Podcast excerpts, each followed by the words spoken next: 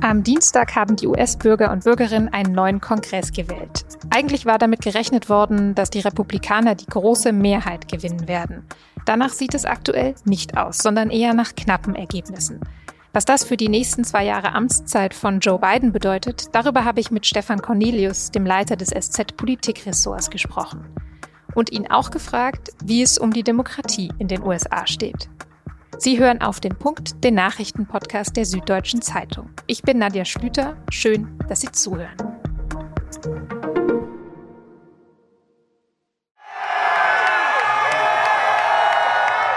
Das, was Sie da hören, das sind jubelnde Wähler und Wählerinnen im US-Bundesstaat Pennsylvania. Und zwar die, die bei den Midterms, also den Zwischenwahlen in den USA, für den Senatskandidaten der Demokraten gestimmt haben, John Fetterman.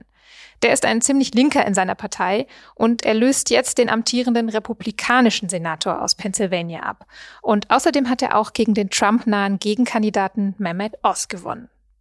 Mit jubelnden Demokraten, wie wir sie da gerade gehört haben, war ja im Vorfeld der Zwischenwahlen nicht unbedingt gerechnet worden. Nochmal kurz zur Erklärung. Dienstag wurde in den USA nach der Hälfte der Amtszeit von Joe Biden ein neuer Kongress gewählt, also beide Kammern der amerikanischen Legislative. Ganz genau gesagt 35 der 100 Sitze im Senat und alle 435 Abgeordneten im Repräsentantenhaus. In beiden Häusern hatten die Demokraten bisher eine knappe Mehrheit.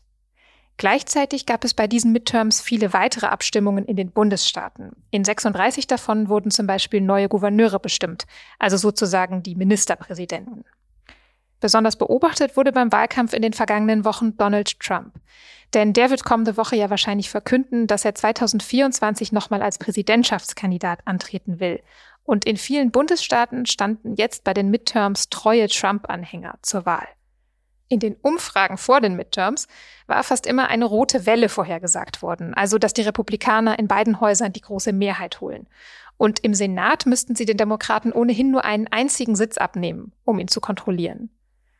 Wie sieht es also jetzt aus, nachdem die Wahllokale geschlossen haben? Die Republikaner, die scheinen die Mehrheit im Repräsentantenhaus zwar tatsächlich zu gewinnen, aber nicht so haushoch, wie angenommen worden war. Und im Senat wird es ganz knapp. Stand Mittwochmittag ist dort Gleichstand und vier Sitze stehen noch aus. Denn noch laufen ja Auszählungen, darum gibt es noch kein endgültiges Ergebnis. Was die Ergebnisse, die man jetzt schon absehen kann, für die USA bedeuten und wie es weitergeht mit Trump, das habe ich Stefan Cornelius gefragt. Er leitet das Politikressort der SZ. Herr Cornelius, Stand jetzt gibt es ja wohl doch keine rote Welle, obwohl die ja immer vorhergesagt worden war. Warum lagen die Umfragen falsch?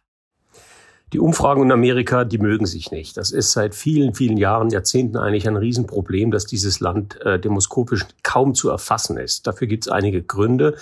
Der wichtigste momentan liegt vielleicht darin, dass die Menschen nicht ehrlich Auskunft über ihre Wahlplanung, über ihr Abstimmungsverhalten geben, weil das Land so toxisch ist, weil die politische Debatte so aufgeladen ist und man möchte sich gar nicht exponieren. Und der zweite Grund mag möglicherweise darin liegen, dass sehr, sehr viel mehr Menschen zur Wahl gegangen sind, als prognostiziert wurde. Das heißt, die Mobilisierung war enorm und das wirkt sich in der Regel mehr zugunsten der Demokraten aus. Mhm. Und welche Ergebnisse fanden Sie bisher besonders überraschend bei diesen Midterms, die Sie jetzt gesehen haben? Der Haupteindruck ist, dass die Demokraten nicht verloren haben, selbst wenn sie am Ende das Repräsentantenhaus nicht mehr leiten werden oder wenn sie dort nicht mehr die Mehrheit haben werden. Das heißt, die Abwendung einer furchtbaren Niederlage ist schon fast ein Erfolg. Und das ist die Hauptbotschaft dieser Wahl. Und die zweite Botschaft ist, dass die Kandidaten, die Trump ins Rennen geschickt hat, deutlich schlechter abgeschnitten haben, als man das erwartet hatte. Und insofern sind die Ergebnisse alle darunter unter diesen beiden großen Themen wiederzufinden. Natürlich das Senatsrennen in Pennsylvania, das dann der äh, Trump-Kandidat Oz verloren hat. Natürlich einige Repräsentantenhausrennen, die sehr, sehr symbolisch waren, weil enorm prominente Trumpisten und Trumpistinnen vor allem angetreten waren. Das sind so die, die bleibenden Eindrücke. Ganz spannend wird es dann natürlich sein, wie am Ende das Ergebnis da ausschauen wird. Aber vielleicht müssen wir warten, bis eine Stichwahl in Georgia uns dann wirklich letzte Gewissheit verschafft. Jetzt haben Sie ja auch schon gesagt, dass die Republikaner wahrscheinlich im Repräsentantenhaus die Mehrheit holen werden. Schauen wir uns auch den Senat mal genauer an. Warum ist es da vor allem so wichtig, wer die Mehrheit hält?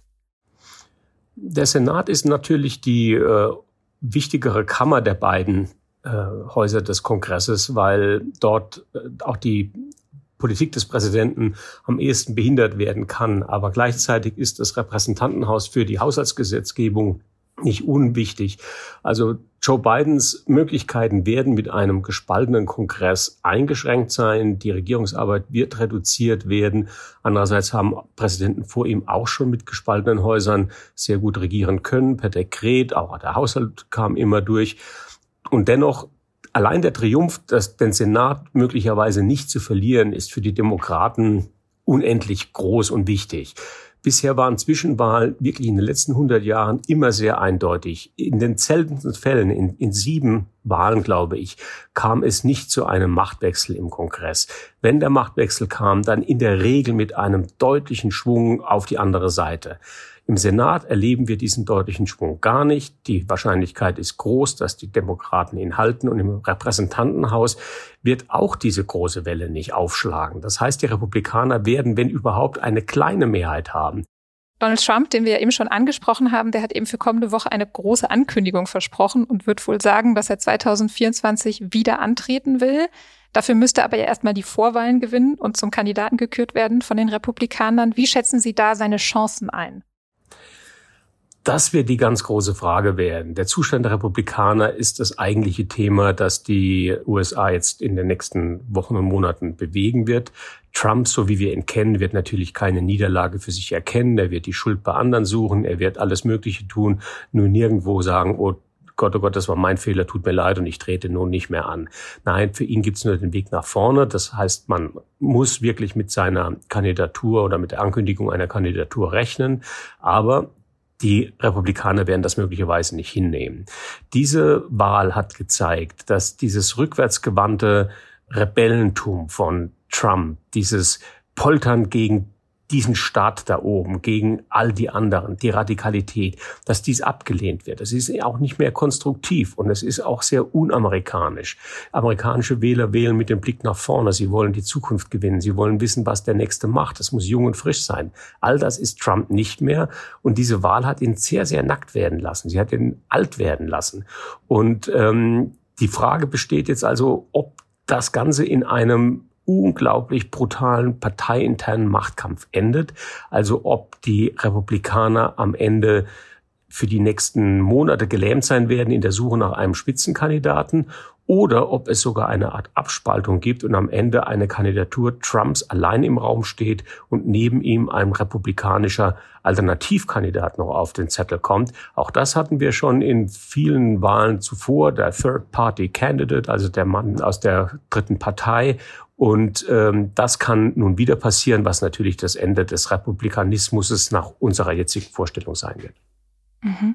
Als potenzieller Widersacher bei den Republikanern als Präsidentschaftskandidat als möglicher wird gerade Ron DeSantis immer gehandelt. Er hat in Florida seinen Gouverneursposten jetzt verteidigt bei den Wahlen. Was ist das für ein Mann? Können Sie mal erklären, wie der sich von Trump unterscheidet und was der möchte? Er ist wie Trump auch ein Demagoge, er ist ein Populist, er ist einer, der zuspitzt. Andererseits ist er jemand, der sich immer noch an Regeln gehalten hat, der auch Ergebnisse anerkennt, der mit einem Apparat arbeiten kann und der nicht so sprunghaft ist. Also eigentlich ist er ein Stück weit diabolischer und er ist vor allem schlauer als Trump. Und deswegen ist er natürlich für die Republikaner ein hochattraktiver Kandidat, weil er natürlich gegen den dann schon fast 80-jährigen Joe Biden eine unglaublich frische, konservative und auch knallharte Alternative böte. Und man darf nicht unterschätzen, dieses Land, Amerika, die USA, sie sind immer noch sehr, sehr konservativ. Und äh, Joe Biden und seine Demokraten sind in ihrer Stärke eine eine, ein Ausnahmephänomen. Im Prinzip eigentlich nur das Trump-Verhinderungsphänomen. Und wenn nun wieder eine konservative Alternative zu Biden auf den Wahlzettel käme, wäre das tatsächlich für viele Wähler im Land dann überlegenswert, die Seiten zu wechseln. In den vergangenen Wochen wurde ja oft gesagt, dass bei diesen Midterms die Demokratie in den USA auf dem Spiel stehen würde. Wie schätzen Sie das jetzt ein? Wie geht es der Demokratie?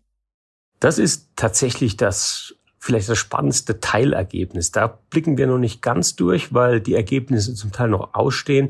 Aber die Frage der demokratischen Stabilität Amerikas wird ja am Ende entschieden in der, in der Wahlgesetzgebung, in der Frage, wie ausgezählt wird, wie die Wahlkreise zugeschnitten werden, ob das Verfahren zuverlässig ist. Es war eigentlich immer klar, dass Trump eine Revolution, so wie sie ihm vorschwebte, nur durchsetzen kann, wenn er das System zerstören kann, wenn er tatsächlich die Demokratie in ihrem Abstimmungsverfahren kaputt machen kann. Und deswegen war die Kandidatur sehr vieler Trumpisten für die Posten von der Innenminister in den Bundesstaaten ganz entscheidend. Und hier ist das Ergebnis wirklich atemberaubend positiv. Es ist nämlich so, dass fast alle dieser Kandidaten von Trump äh, für die Posten der Staatsinnenminister verloren haben. Das heißt, all diese Election Deniers, wie es in Amerika heißt, also die Leute, die das Wahlergebnis von 2000 20 angezweifelt haben. Sie sind nun nicht durchgekommen. Sie werden also ihre Wahlsysteme nicht ändern können per Gesetz. Sie werden das Auszählverfahren in Zukunft nicht bestimmen. Und insofern habe ich heute deutlich mehr Hoffnung, dass diese demokratische Substanz Amerikas doch fester ist, als wir alle äh, befürchtet haben. Das ist ein gutes Schlusswort. Vielen Dank für Ihre Einschätzung. Ja, danke auch. Die weiteren Entwicklungen und Ergebnisse können Sie natürlich auf sz.de verfolgen. Ich verlinke Ihnen den Live-Blog zu den Midterms in den Show Notes. Und auf sz.de finden Sie natürlich auch Analysen, Kommentare und Reportagen zu den Zwischenwahlen. Große Entlassungswelle in der US-Tech-Industrie. Erst hat der neue Twitter-Chef Elon Musk fast jeden zweiten Mitarbeiter entlassen. Und jetzt müssen auch mehr als 11.000 Mitarbeiter der Facebook-Mutter Meta gehen. Zuletzt hatte Facebook gut 87.000 Mitarbeiter und Mitarbeiterinnen. Mit den Entlassungen will Konzernchef Mark Zuckerberg die Kosten eindämmen. Es ist der erste umfassende Personalabbau in der 18-jährigen Geschichte des Unternehmens. Bislang galten die Technologiegiganten als rezessionssicher. Nun scheint das Silicon Valley turbulenten Zeiten entgegenzusteuern. Das Kindergeld wird deutlich erhöht, sogar stärker als ursprünglich geplant. Darauf hat sich die Ampelkoalition nach Medieninformationen geeinigt. Ab dem kommenden Jahr sollen Eltern 250 Euro pro Kind und Monat bekommen. Das sind 31 Euro mehr als bislang. Bisher war eine Erhöhung auf 237 Euro für die ersten drei Kinder vorgesehen. Der Bundestag soll am Donnerstag über die neue Summe abstimmen.